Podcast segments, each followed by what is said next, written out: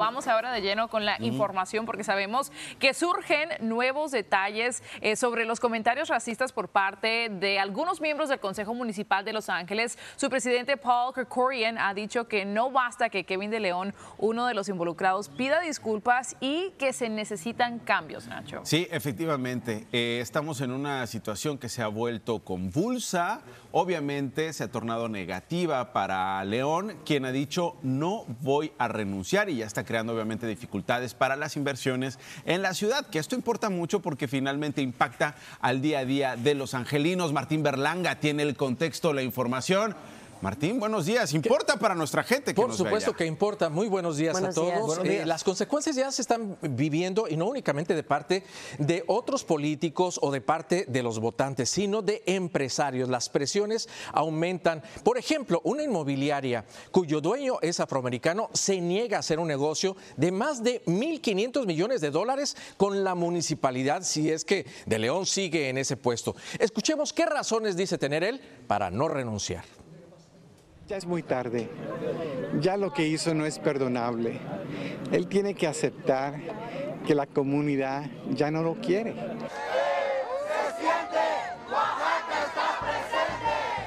Algunos que acampan afuera de su casa le contaron a Telemundo por qué exigen su renuncia. Pero espero que pues se vaya pronto, ¿verdad? Porque creo que la comunidad ya le está dejando muy claro de que queremos que se vayan. Según De León, la ciudad necesita curarse del daño que causaron las declaraciones racistas y él quiere ser parte de ese proceso, pero ahí muchos no lo quieren. Con todo ese racismo contra la ah, gente afroamericana, pero también contra la gente indígena. De León busca mantener un puesto en el que gana 229 mil dólares al año y que ostenta desde 2020. Y aunque dice estar extremadamente arrepentido, el presidente del concilio, Paul Tricorian, dijo que creía que De León era una mejor persona hasta que escuchó esa grabación. Para él una disculpa no es suficiente y agregó que es importante mostrarle al mundo que en ese consejo municipal no hay una silla para el racismo, la exclusión y la falta de respeto. La renuncia de De León la pide hasta el presidente Biden y Eunice Hernández, quien sucederá a Gil Cedillo, el otro funcionario involucrado en la misma controversia, asegura que le sería difícil trabajar con quienes se expresaron de esa manera. Lo que puedo decir es que en esa conversación los tres dijeron cosas que eran racistas. Son las consecuencias que enfrentan funcionarios hispanos en una ciudad que busca dejar ese capítulo en el pasado. De León dijo en esa entrevista que falló en su liderazgo al no detener los insultos ni los chistes, pero que las palabras ofensivas nunca salieron de su boca. Los manifestantes a las afueras de su casa dicen que seguirán ahí apostados en lo que ellos llaman una operación renuncia y una lección de la que todos podemos aprender, porque quizás hemos estado en una situación ahí escuchando un chiste y nos quedamos callados. Es momento de hablar cuando se trata de eso. Sí, pero en este caso es, distinto porque son funcionarios públicos eh, y y es bien importante lo que tú decías al principio, Martín, cómo eh, en términos de inversión, por ejemplo, los angelinos pueden ver truncado el desarrollo de su comunidad. Dos, el presidente Biden, eh, participando ya de esta controversia con un punto de vista, vuelve esta situación, Nicole, en algo nacional, en algo que le llama la atención a los otros consejos. Pongan las barbas a remojar si es que, como dices tú, Martín, ustedes han normalizado este tipo de humor en el espacio público. Y llama también la atención que Gil Cedillo no ha querido renunciar, aunque solamente le quedan unos meses más en el concilio porque no ganó la reelección, pero ellos sí ganan 229 mil dólares al año, así que esa tal vez podría ser la razón, Martín. Gracias. Martín, gracias como siempre. Ahora vamos a la capital de los Estados Unidos, a Washington, D.C., porque un juez federal asegura que el expresidente Donald Trump sabía que sus argumentos de fraude electoral en la pasada elección del 2020 eran falsos. Ahora el exmandatario deberá consignar una serie de documentos ante el comité que investiga el asalto al Capitolio. Javier Vega nos acompaña desde Washington, D.C. en vivo y en directo con toda la información. Javier, buenos días. Actualízanos, por favor. Buenos días, Nicole. Buenos días, Nacho. Pues sí, un frente más que se abre para el expresidente Trump y para su defensa. Ahora se sabe que Trump firmó documentos legales certificando información que desde antes él y sus abogados sabían que era imprecisa. Estamos hablando en concreto de números, números inflados en una demanda federal sobre un supuesto fraude electoral. Un nuevo revés para el equipo legal del expresidente Trump Esta vez un juez federal ordenó a uno de sus abogados ceder una treintena de documentos que se resistía a entregar al comité congresional que investiga el ataque al Capitolio.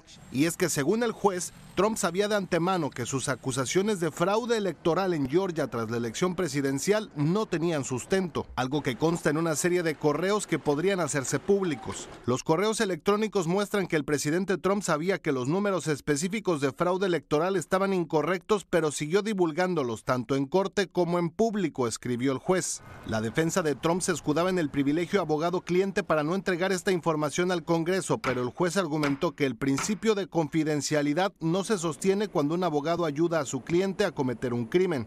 La Corte determina que estos correos están suficientemente relacionados con una conspiración para defraudar a los Estados Unidos, sentenció. Representantes del exmandatario no emitieron comentarios a la prensa sobre este tema mientras siguen desmontándose los alegatos de un supuesto fraude electoral a días de las elecciones intermedias, la confianza en los comicios es patente.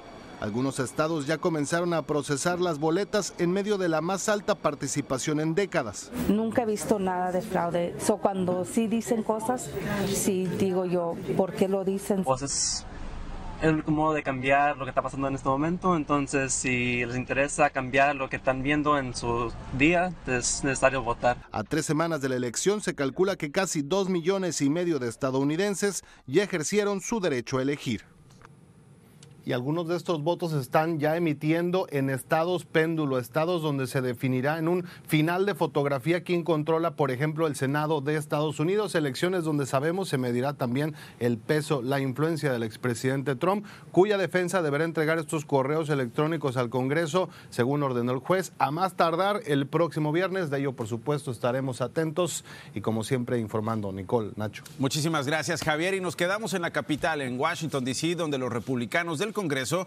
presentaron lo que algunos llaman una versión nacional del proyecto de ley de derechos de los padres de Florida impulsado por el gobernador Ron DeSantis en la educación de sus hijos o lo que los críticos han llamado coloquialmente no digas gay. Esta controversial propuesta busca restringir programas relacionados con la comunidad LGBTQ y se denomina Stop the Sexualization of Children 2022 o Paren la Sexualización de los Niños 2022. Con ello se prohibiría el uso de fondos federales para desarrollar, implementar, facilitar o financiar cualquier programa de orientación sexual, evento o literatura para niños menores de 10 años. Y bueno, ahora nos vamos hasta la Gran Manzana, hasta Nueva York, porque las famosas Rockettes de Radio City ya ofrecieron un adelanto de su espectáculo navideño emblemático para esta temporada. En los dos últimos años sabemos que la pandemia pues impactó a estas presentaciones de las estilizadas bailarinas que este 2022 se han reinventado con la coreografía Dance of the Frost Fairies. Hemos hablado con ellas, las conocemos, sabemos la disciplina, el talento que derrochan en el escenario y con esta probadita, las artistas de la sincronización, las maestras, las genias de la sincronización, promueven el show que darán el 18 de noviembre eh, comienza esta temporada, así que vaya apartando las fechas, seguirá hasta el 2 de octubre y que entre otras novedades incluye, como ya decías, Nicole, hadas que volarán sobre el público. Y así es como sabemos que ya ha llegado oficialmente la Navidad a Nueva York, al país. Ay, me, toca ir a tomar un poquito de clases con ella para ver si logro estirar la pierna hasta por acá arriba. yo creo que sí, Nicole, sí, sí, yo creo que sí, eres muy, eres muy talentosa para bailar. Este, yo he visto a Carlos Robles que efectivamente sí, sube la pierna hasta esta altura. en serio. no me va a decir que soy el Roquette del tiempo. Vamos a intentarlo. ¿Cómo podemos hacer el tiempo? Así.